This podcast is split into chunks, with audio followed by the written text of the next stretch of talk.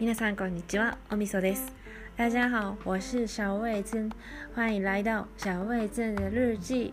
このポッドキャストは私台湾大好きおみそが台湾愛を語ったり日々の日常で起きたことを日記を書くようにつぶやいていくラジオです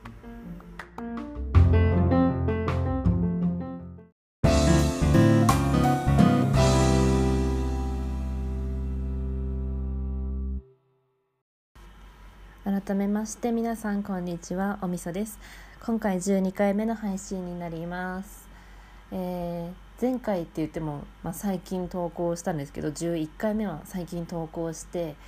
それで今回もあのお休みの日に撮ったものを前回投稿したんですけど今日も完全に一日休みなので収録をしております。今回のテーマっていうかお話ししたいことはですね、まあ、久々にこう台湾で留学をしていた時の思い出を思い出してお話ししようかなと思っててなんか前前回っていうか結構前に台湾でこう出会ったちょっとやばい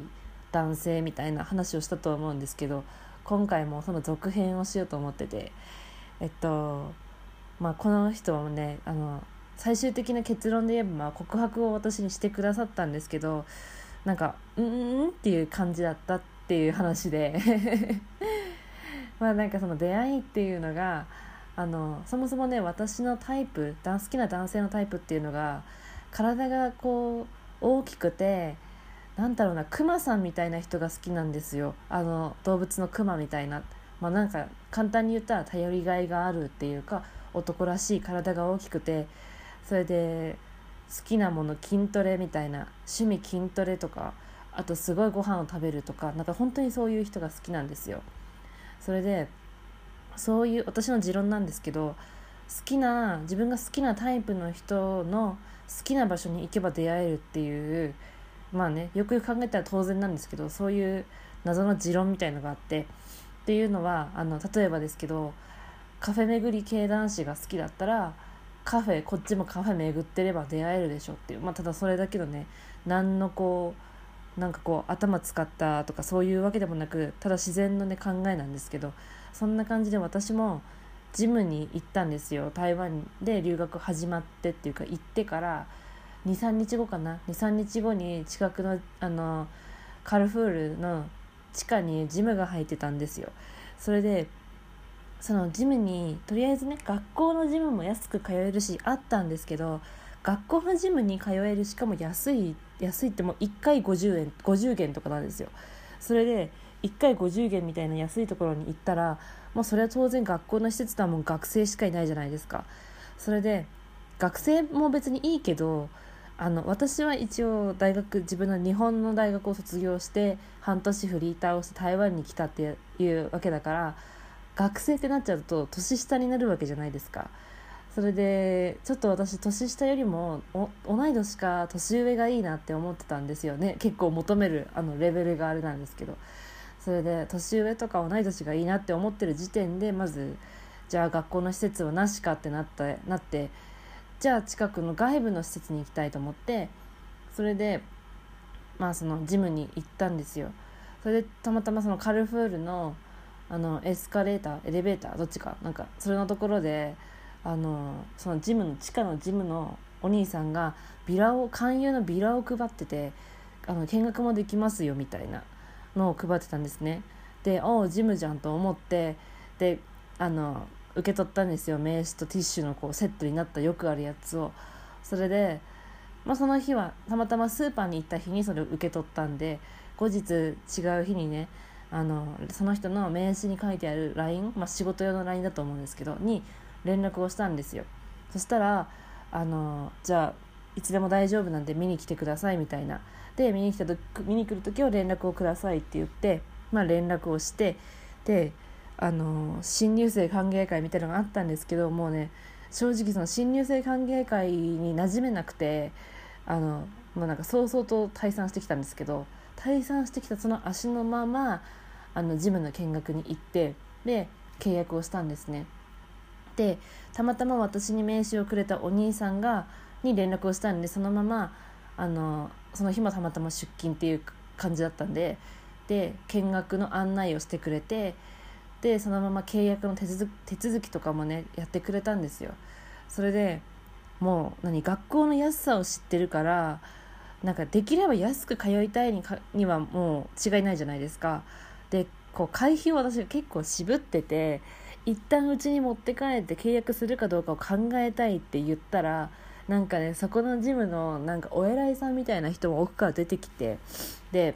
こう中国語は私その時全然できなかったんで全然うん全然できなかったんで英語とか言われてでも英語よりは中国語の方がまだマシだったからあとりあえずあの中国語でお願いしますって言って、まあ、説明とかあとこれくらいの値段はどうどうどうって提示をされてきたんですよ。でびっくりなのがあの普通ね月額料金っていうのは決まってるもんだと思ってたんですねでもなんかそこのジムって月額料金これくらいっていうのが例えばなんだろうな700元から1000元みたいな何から何元までっていうアバウトな値段だったんですよ。っていうのは多分キャンペーンとか紹介とか多分そういうあれなんですね。で、まあ、まずその時点でどうしようかなって気持ちに結構なっててで奥から偉い人が出てきてビビっちゃって。ででもこれくらいは私出せないって結構主張したんですよ。あので、うんと、主張して結局ね月月999元とかだったかな。違うもっと安かった。888かな。888888元ぐらいで契約をしたんですね。でそこ一応サウナがあるからこうお風呂に入りたいサウナに行きたい私にとってはまあ1回888元ぐらいサウナ代と思えばあと運動もできるしみたいな感じで契約をしたんですよ。っていう感じでなんとその日でまあ契約をしちゃって。でそれはそれでまあ OK これから頑張ろう通おうとなって。じゃあ帰ろうかなってなったらなんかその私の契約の手続きをしてくれた名刺をくれたお兄さんね。この人がまあなんて呼ぼうかな。じゃあ J, J って呼ぶね。J, J さん J 君が。あのなんかこのあと映画に行かないって言ってきてえ映画？みたいな。急って感じ。本当に。これから私は帰ろうと思ってその時点で10時半とかだったんですよ夜の。でもなんかこれこのこれこれから映画行かないとかえ2人？とか思ってえー？みたいな風になってたらなんか、まあ、全然結局ね2人じゃなくてあのー、なんかその映画がねみんな好きだったらしくて同僚たちが。で一応ジム自体は23時までやってるんですけどその人たちは結構バイトとかで受付とかお掃除とかそれだけするのであって他の人は多分おそばもあるんだけど普通の人は10時くらいで上がる社員は上がるみたいな感じだったんですね。それで社員上がる社員たちプラスその社員の彼女たちを合流させてまあ結構な大所帯だったね10人まではいかないけど8人9人ぐらいで近くのあの映画館に行ったんですよ、まあ、急に誘われて。で、まあ、洋画を見たんですけど私英語が本当にできなくて。で中国語ももうできないじゃないですか当然。であの耳は英語目は中国語っていう感じの映画を見に行ったんですね、まあ、作品は10万字だったんですけど。まあねそのセンスもんって感じだけど。でこう、ね、集中してめっちゃ見てる時に隣から「えわかる？ティンカカナドンジョンはまあみたいな感じでなんかちょっかいを出してくるんですよ。何？みたいな。でティンナドンインはまあみたいな。いやわかんねえしわからねえよみたいな。でもなんか言えないじゃないですか。その初日で出会ってなんか映画行くってなってであうんうんうんみたいな感じで。で映画をただなんか動画として見るだけのなんか映画だったんですね。もう生まれて初めてでもう映画を映画じゃなくて映画を動画として見るの。そう。でまあその日は家の近くまで送ってくれたんですね。であのそうなってでちょいちょいジムに行くようになったらその人が私の担当ってなったみたいでちょいちょい連絡とかいつ来るの今日来るの今日おいでよとか結構言ってくれてたんですよ。つのはまあ栄養をかけられてるとも言うんですけどねきっとね。でなんか食事とかにもすごい誘われるようになってでなんか分かんないじゃないですか。日本ではね。私も日本台湾に行く前日本でジムのあのフィットネスジムのフロントのスタッフをやってたんですよ「こんにちはこんにちは」って言うだけのお仕事をしてたんですけど。だだとあのそのお客さんとは私的な関係は、まあ、よろしくないしやるなって言われてたんですね。まあ本気ならいいけどね。って言われてたから結構その点に関しては結構気をつけてたんですけどなんかもうものすごく誘ってくるんですよその人は。ご飯に行こう今日何してるの？映画行こうよみたいな。だからこんないいのって思って、まあ、でも台湾はもっと近いのかなお客さんとの距離がって思ってたんですね。っていう感じで、まあ、何回か食事だとかあとなんだっけ冬だったからジャムやとか食べに行ってたんですね。であと映画も何回か行ってたんですけどなんかもうそれで疲れちゃって私がある日。であとアウトレットも行った。あの台中の三井に三井アウトレットモール三神だっけ？三神アウトレットモールにも行ってまあなんかそのでも結局2人ではなくてそこにプラス1人スタッフの人がこういたりとかしたんですけどとりあえず3人とか最低3人とかで行ったりしたんですよ。ご飯だとか映画だとかね。であとなんか気を使われたんだか分かんないんだけど一緒に見に行った3人ぐらいで見に行った映画がなんかアメリカと日本の真珠湾戦争パールパールハーバー戦争だっけ？の映画を見に行ったんですよ。で日本の俳優さんも出てたり日本とアメリカのあの戦いの話だから日本語とかもねこう出てきてたりとかしたんですよ。っていうのところが多分ねおそらく私に気を使ってきたんじゃないかそのタイミングでやってる日本系の映画みたいな感じで気を使ってきたのかもしれないんですけどこう歴史的にさ真珠湾戦争ってさ日本負けてるじゃないですか。でその負けてる日本映画を見せるのどうなんだとか言うつもりはないんだけどすごいリアクションがしづらかったんですよね。こう戦争映画って私あんまりそんな好き好んで見ないから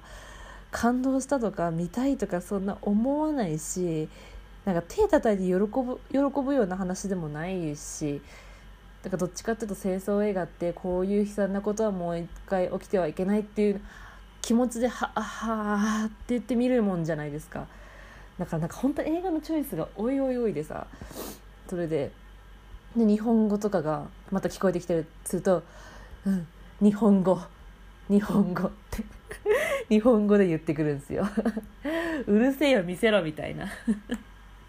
そう。であと何？そのパールハーバーでまあね日本どちらかっていうと結局結果的に歴史的に言うとパールハーバーでは日本負けてるから最終的なクライマックスとしては日本ではこういうね優秀な指揮官がいた。そしてアメリカは勝った。わーいみたいな映画だったんですよ。あの作ったのは日本じゃなくてアメリカが作ってるからね、うん、だからこうなんだベースとなってるのはにアメリカ目線だしあの日本人も出てるけど制作側がアメリカなんですよ、うん、だからそんなに日本も悪者としては書かれてないけど、まあ、敵だっていう感じで描かれてるんですね。なんかそれを見せられてもなんかうーんとしか反応できないしいやセンスないよね。それでなんかあのこう映画それでビビったのが映画ね見てる時に手をね、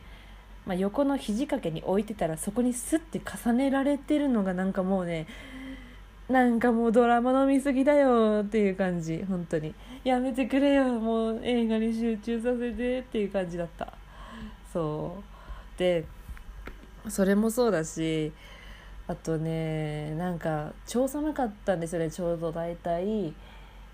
行ったのが11月でジムとかに顔出し始めたのが12月の頭らへんとかだから本当1月2月みたいな1月ぐらいまでかな。その人といろいろ話とかあったりとかしたのは1ヶ月ぐらいかな。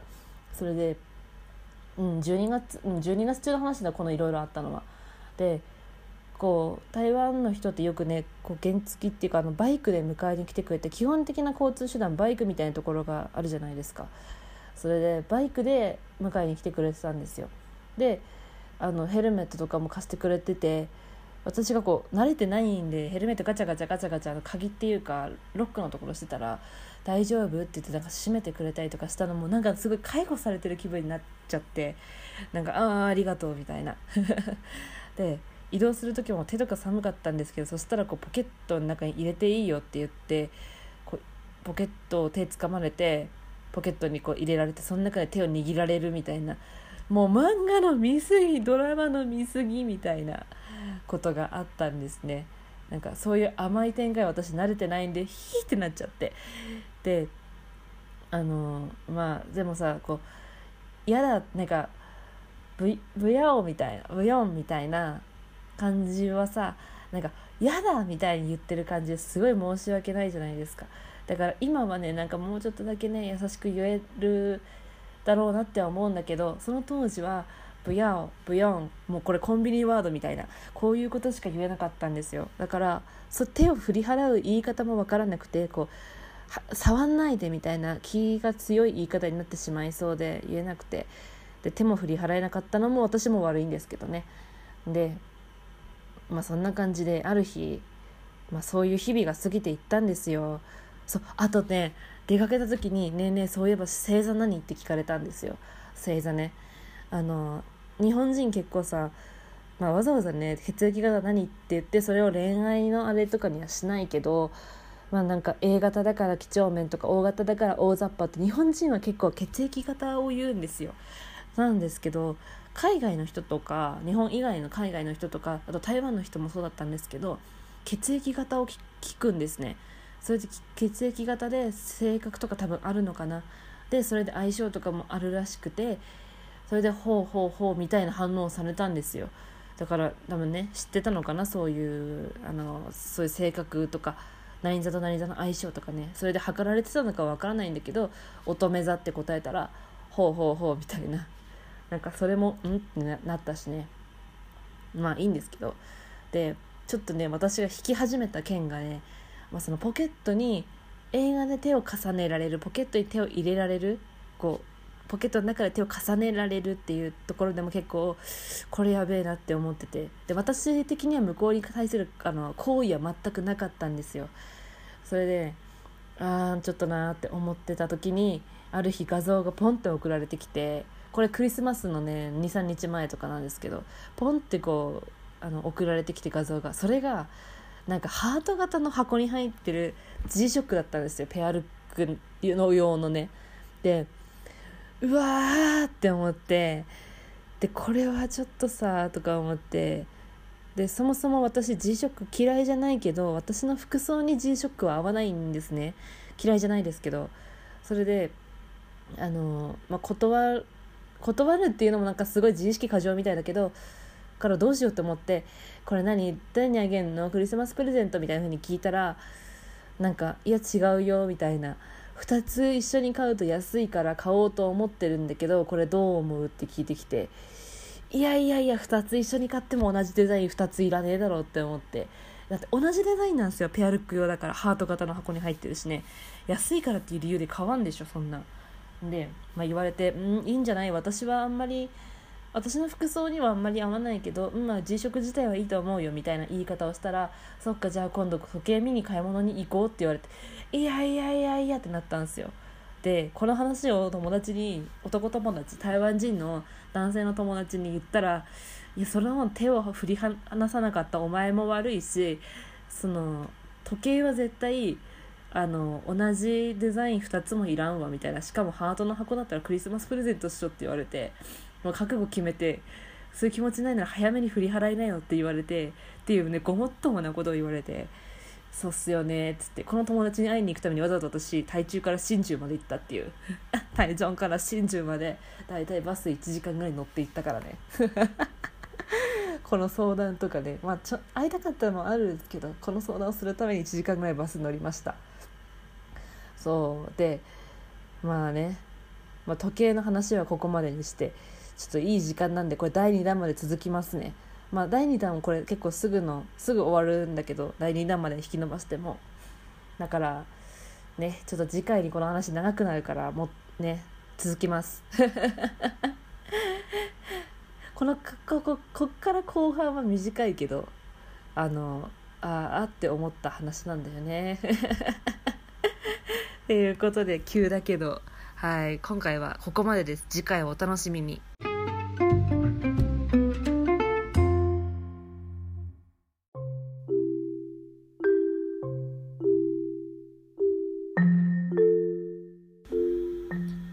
前回話したあの台湾で出会った男性は確かアプリで出会った男性の話をしたんですよね。あの謎に台湾について早々にあの他人の車を洗車する洗うっていう 謎の経験をした男性なんですけどそれ確かアプリだよね。なんか日本でも一通りっていうか有名なマッチングアプリは試したんですよ。えっと Tinder あと Pairs お見合い Wiz あとクロスミーとかね。この辺の日本では有名な結構王道なマッチングアプリやった。あとタップルもやった。やったんですけどあの台湾では何が使われてるのかっていう感じであの一応台湾でやったのは Tinder とあとタッタップルじゃないえっとなんだっけペアーズをやったんですよ。それでで私は台上に住んでたじゃないですか。台中に住んでたんですけどあの結果ね結論ねあの日本では Tinder は Tinder とペアーズとかその辺はトリマー多分どこでもマッチングっていうかあの出るんですよ候補とか。異性はワンサが出てくるんですけどペアーズ台湾で開いたらなんかね台北とかは出てくるんですけど出てくるんですけどねなんかね台中はねペアーズ出てこなかったの。インストールはできる。台湾のあのアプリストアではアプリストアをこう地域変更してたんですよ。あの台湾でしかこうダウンロードできない蝦皮とかのアプリを入れたくて地域を台湾に変更してたんですけどあのその辺のアプリはこう地域を変更国を変更しても取れたんですね。リリースしてたんですよ。だからペアーズと Tinder 自体はダウンロードはできるんですね。なんですけどなんか残念なことにあのペアーズ地域が出るじゃないですか。それは台北はいっぱい出るんですね。台中出ないんですよ。もし台中に住んでる皆さんあのアプリマッチングアプリするときはちょっとペアーズねあの私の時はペアーズ全然マッチングしながしなかったのであのちょっとそれを頭に置いておいていただければと思っております。ちなみに Tinder はねめっちゃ出てきたからもう誰でもいいと思うんだったら Tinder も手。っていうクソみたいな情報でした。ではまた次回をお楽しみに。バイバイ。